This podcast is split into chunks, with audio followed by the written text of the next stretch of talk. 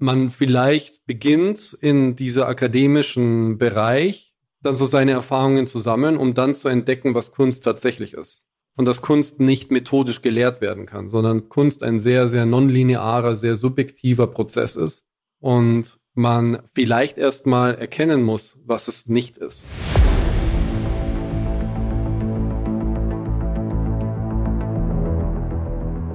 Lecker Kunst, leicht verständlich. Ein Podcast von und mit Michael Neute. Der Künstler Mino bringt dir moderne Kunst und Street Art aus den urbanen Hochburgen unserer Zeit in dein Wohnzimmer.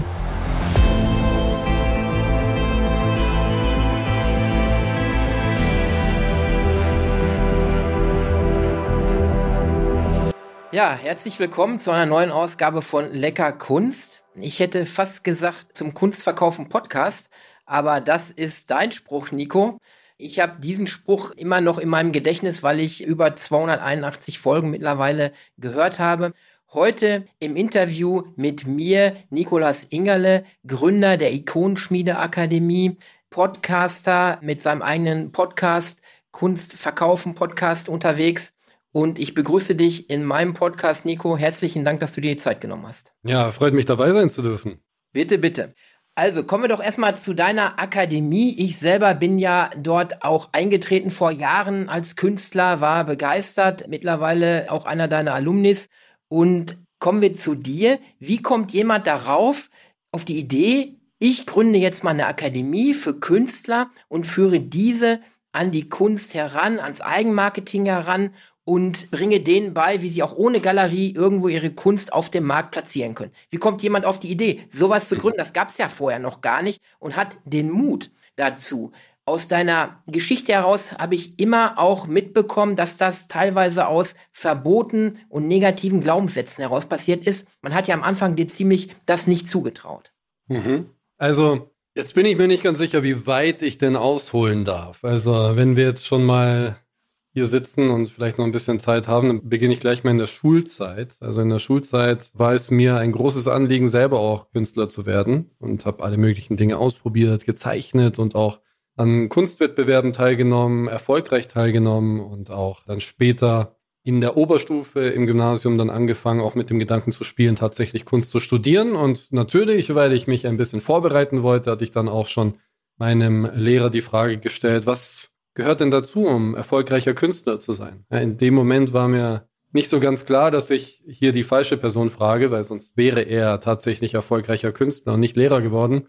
Und er hat mir eben gesagt, dass es zwei Dinge sind. Die richtigen Connections und viel Glück. Und darauf wollte ich eben nicht hoffen und bin dann erstmal so den vernünftigen Weg gegangen, ja, so wie man das auch mal kennt von vielen Künstlern. Dann schaut man sich um, was könnte Geld bringen, womit könnte man sich einigermaßen gut ernähren. Dann habe ich diverse Studiengänge begonnen und währenddessen dann auch schon gemerkt, ja, diese Obsession für das Menschliche zu verstehen, auch warum Menschen gewisse Dinge tun, also Psychologie und Marketing und auch Spiritualität haben mich dann sehr begleitet.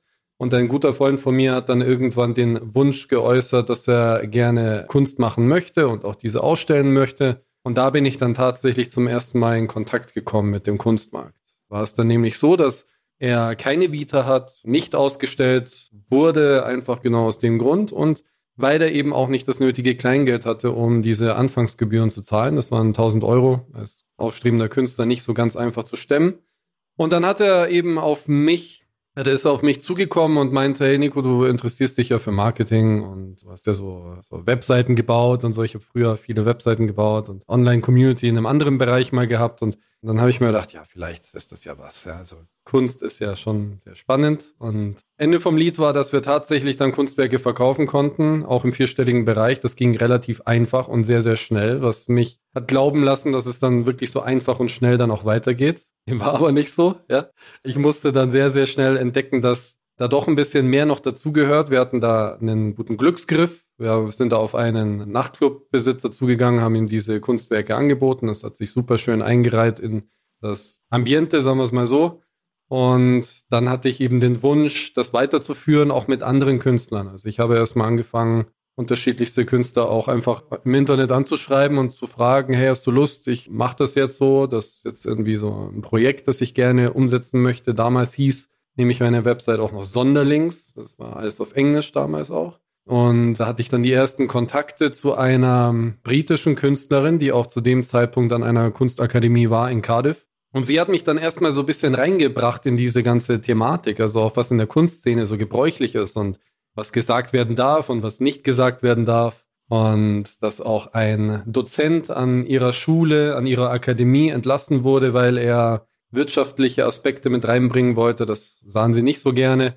Und da dachte ich mir, ja, das macht ja aber gar keinen Sinn. Der ganze Kunstmarkt ist ja eine riesige Marketingmaschinerie. Das hatte irgendwie so für mich wenig Sinn gemacht und habe ich aber trotzdem gemerkt, auch in der Zusammenarbeit mit ihr, dass trotzdem dieses systematische Vorgehen, eine Intention zu haben, eine künstlerische, sich doch bezahlt macht. Und auch bei der Abschlussarbeit, bei der Ausstellung, bei der Gruppenausstellung, dann die meisten Künstler dann tatsächlich nicht so viel Publikum hatten, sondern auch die Eltern von den ganzen anderen Künstlern bei ihr in der Ecke standen und sich die Texte durchgelesen haben und sich die Kunstwerke angeschaut haben. Und da wusste ich, okay, da, da bin ich jetzt irgendwo gelandet an einem Punkt, wo ich unbedingt weitermachen muss.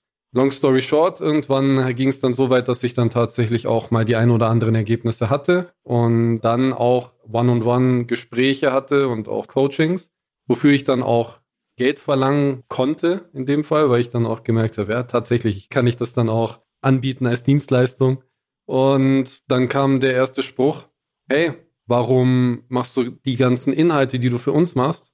Also für diese ganze Coaching-Geschichte habe ich nämlich Inhalte produziert, Videos produziert und haben auch die ein oder anderen Künstler dann gemeint, ja, warum machst du daraus nicht einen Kurs? Und dann habe ich diese Videos zusammengefügt, daraus einen Kurs gemacht, dann das verkauft für nicht so viel Geld, ich glaube so 300 Euro oder sowas am Anfang war das. Und dann kam ein Riesenschwung an Künstlern dazu, weil ich lange Zeit kostenlos eben Livestreams gemacht habe auf Facebook, um einfach zu zeigen, hey, ich stehe euch Rede und Antwort, weil damals war es natürlich schon so, dass so ziemlich niemand glauben konnte, dass das überhaupt möglich ist. Alle dachten, man braucht eine Galerie, man braucht eine Vertretung, man kann nicht alleine verkaufen, das geht nicht. Und ich habe mir gedacht, ja, okay, also das ist halt auch nur ein Produkt, wenn man es jetzt mal runterbricht. Das, wenn man einmal was verkaufen kann, dann kann man es auch zweimal verkaufen, eine gewisse Mechanik dahinter. Und ja, dann haben die tatsächlich auch die ersten Ergebnisse erfahren und erlebt und dann hat sich natürlich da eine gewisse Vertrauensatmosphäre aufgebaut und aus dieser Atmosphäre heraus ist dann diese Akademie gewachsen, Ikonenschmiede Akademie und ja, seitdem erweitere ich die Inhalte und versuche so gut es geht eben mein Bestes zu geben. In diesem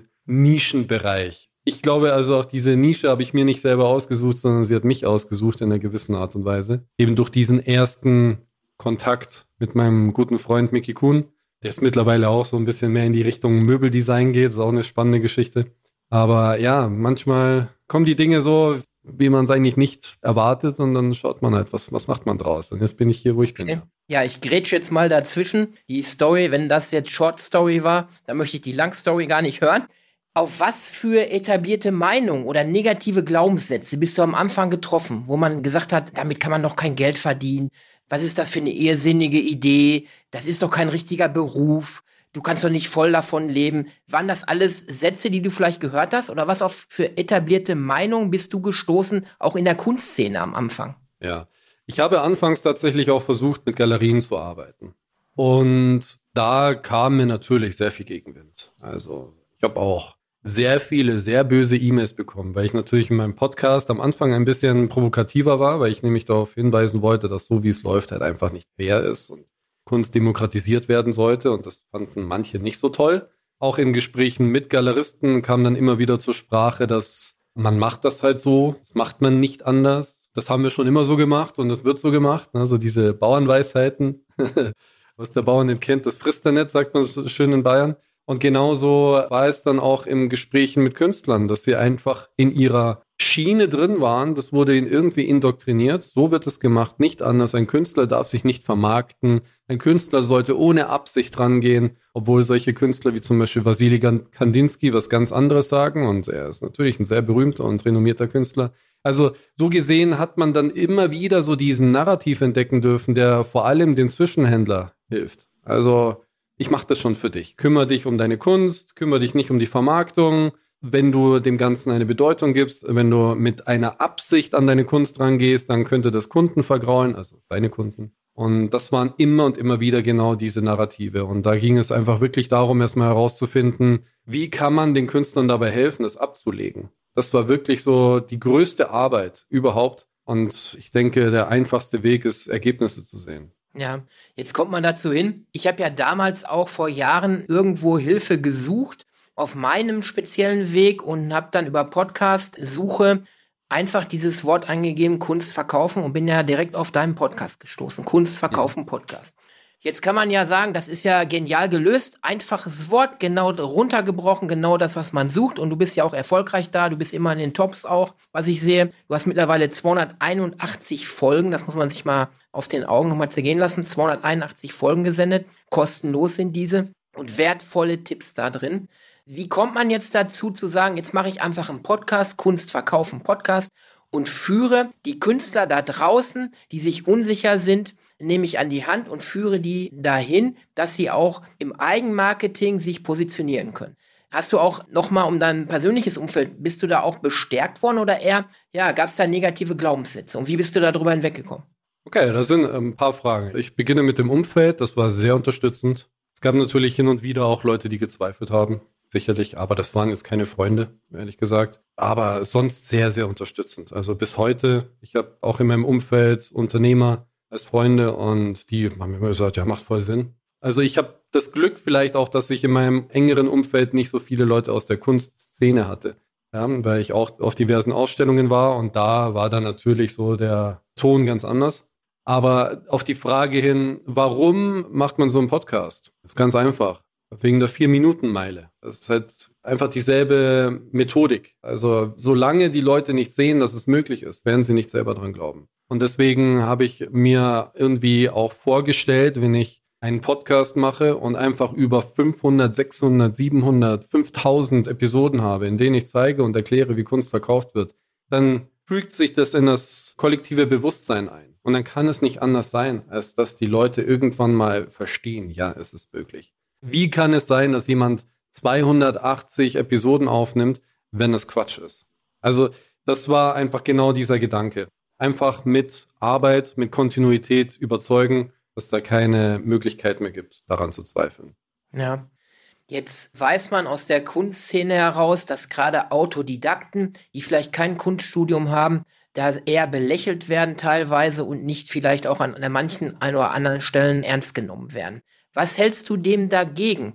Ich weiß, was ich dem dagegen zu halten habe, weil ich viele Beispiele aus der Kunstwelt kenne über große Künstler, die auch Autodidakten waren. Was hältst du den Leuten, den Kritikern draußen dagegen, warum gerade Autodidakten auch sehr tolle, hochkarätige Kunst erschaffen können?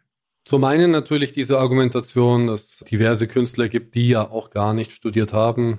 Jean-Michel Basquiat ist das berühmteste Beispiel. Aber auf der anderen Seite gibt es noch ein ganz anderes Argument. Und zwar, dass es viele Künstler auch tatsächlich gibt, die von sich behaupten, dass sie nie Kunst studiert haben, tatsächlich aber Kunst studiert haben und sich selber behaupten, dass es ihnen nicht geholfen hat. Also zum Beispiel David Hockney, der natürlich studiert hat. Er behauptet aber von sich selber, ich habe nie Kunst studiert. Warum? Weil er genau diesen Teil seiner Ausbildung verleugnet.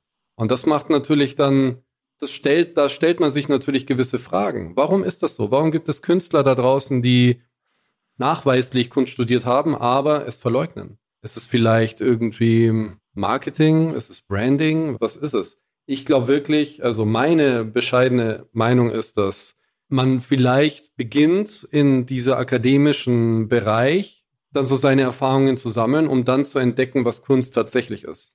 Und dass Kunst nicht methodisch gelehrt werden kann, sondern Kunst ein sehr, sehr nonlinearer, sehr subjektiver Prozess ist. Und man vielleicht erstmal erkennen muss, was es nicht ist.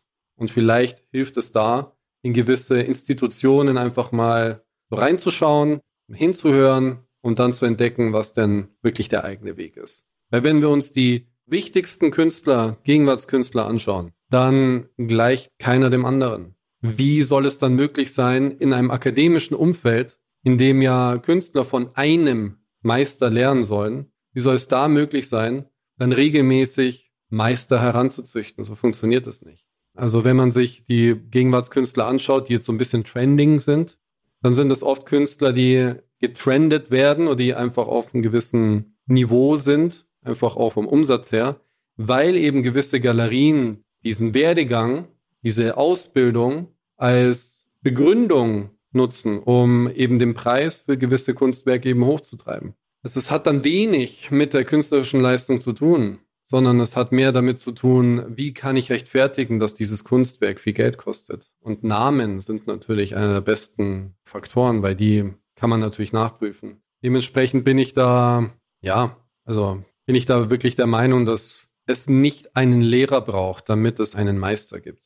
Wenn wir bei Namen sind, fällt mir ein, heute ist der 30.3., heute vor 170 Jahren ist ein ganz berühmter Autodidakt geboren worden, mhm. Vincent van Gogh. Wir mhm. kennen ihn alle. Autodidakt. Und nur durch Theo van Gogh hat er ja protagiert in der Kunstszene Fuß gefasst und heute bewundern alle Vincent van Gogh. Er war ein Autodidakt. Wobei man auch sagen muss, Vincent van Gogh sagt immer von sich selbst auch, dass er Autodidakt ist, aber er hat tatsächlich auch an einer Akademie gelernt. Ja, er hat bei seinem Schwager, glaube ich, auch da gelernt, war da drin in der Ausbildung, aber so nicht die klassische Kunstausbildung gehabt. Ich stelle mir dann die Frage, warum schwärmen dann solche großen Meister nicht über ihre Ausbildung? Wenn doch gesagt wird im Allgemeinen, dass so eine Ausbildung ganz, ganz wichtig ist. Ja. Deswegen, das ist so diese Problematik, die ich hinter dieser ganzen, du bist kein richtiger Künstler, weil du hast nicht studiert, Argumentation. Also das ist genau dieses Problem, das ich dahinter sehe, weil nur weil man studiert, heißt noch lange nicht, dass man gut wird. Und das ist eher der Punkt, wenn man aus dem Inneren heraus wirklich eine Leidenschaft hat und diese gerne auch auf Leinwand bringt und dieses Warum stärker ist als der finanzielle Wunsch irgendwie oder das Ansehen, dann entsteht wirklich gute Kunst. Also ich habe so viele Leute kennengelernt aus der Wirtschaft, die Marketing studiert haben. Marketing Master 1,0 an irgendeiner Privatuni und nicht wissen, wie man verkauft, nicht wissen, wie man einkauft, nicht wissen, wie man Investoren an Land zieht. Ja, Prost Mahlzeit. Und so ist es halt in der Kunst eben auch. Und deswegen habe ich da auch wenig Respekt davor tatsächlich. Ja, da musst du mich nicht überzeugen, du weißt es. Anderes Beispiel, was mir noch so einfällt jetzt gerade, ist Martin Kippenberger, der auch eingeschrieben war an der Kunsthochschule da in Hamburg und die nach kurzer Zeit verlassen hat und hat gesagt, ich will Kunst machen und nicht mhm. Kunst gelehrt bekommen. Und der war ja mehr Praktiker, hat zwar den Abschluss da am Ende bekommen, aber der hatte kaum Anwesenheitspflichten oder war kaum mhm. dort. Kommen wir nochmal zurück zu der Idee deiner Akademie. Fass die doch mal für die Hörer ähm, so ein bisschen zusammen. Was ist die Idee mhm. deiner Akademie? Also die Ikonenschmiede-Akademie hat zur Aufgabe, Künstlern dabei zu helfen, ihre persönliche künstlerische Intention zu formulieren und darauf aufbauend dann auf Kunden zuzugehen, direkt zuzugehen und diesen dann auch die eigene Kunst zu widmen. Also anders als man es vielleicht kennt aus dem Kunstbetrieb, wo man Kunst macht und darauf hofft, dass es dann irgendjemandem gefällt, geht man mit einer ganz anderen Philosophie an die Sache ran. Und zwar mit der Philosophie, dass Kunst eine Brücke ist zwischen den Menschen und deswegen auch diese ganz anders behandelt werden darf. Das heißt, die Kunst und auch der Kunde müssen gleichermaßen Aufmerksamkeit bekommen. Weil wenn ich eine Sprache habe, wie zum Beispiel diese Kunst auch ist, ja, es ist ja eine Sprache, eine visuelle Sprache, dann kommt es darauf an, was man sagt, nicht wie man diese Worte aneinander reiht. Wenn am Ende nichts bei rauskommt, dass man verstehen kann und verstehen soll, dann ist es wenig sinnvoll, wenn ich mit dir Mongolisch rede und es sich schön anhört, aber du es nicht verstehst. Und genauso geht es eben auch bei uns darum, zu verstehen, was ist meine thematische Basis, wofür brenne ich was sind die Themen, die mich wirklich auch beschäftigen, um dann zu entscheiden, welchen Typ Menschen könnte das eventuell auch gefallen? Wer könnte mit diesem Kunstwerk dann ein Statement für sich selber, auch, aber auch für sein Umfeld setzen? Oder vielleicht auch seine Ideale darstellen und immer wieder daran erinnert werden. Also es geht darum, Kunst auch als, wenn wir das psychologisch jetzt sehen, als Anker zu nutzen. Für die Dinge, die einen wirklich auch bewegen und die man vielleicht auch immer wieder in seinem eigenen Leben haben möchte. Und dann geht es darum, eben in der Schnittmenge aus dem, was einem selbst begeistert und dem, was den Traumkunden begeistert, dann da ein Portfolio aufzubauen, das vor allem natürlich auch der eigenen künstlerischen Absicht entspricht, aber auch bedeutsam ist für die Menschen, die man erreichen will. Und dazu braucht es eben nicht unbedingt einen Galeristen. Man kann natürlich mit Galeristen arbeiten, solange es auf Augenhöhe passiert. Man, man kann natürlich auch mit Innenraumausstattern, man kann mit Restaurants arbeiten und so weiter. Das empfehle ich auch.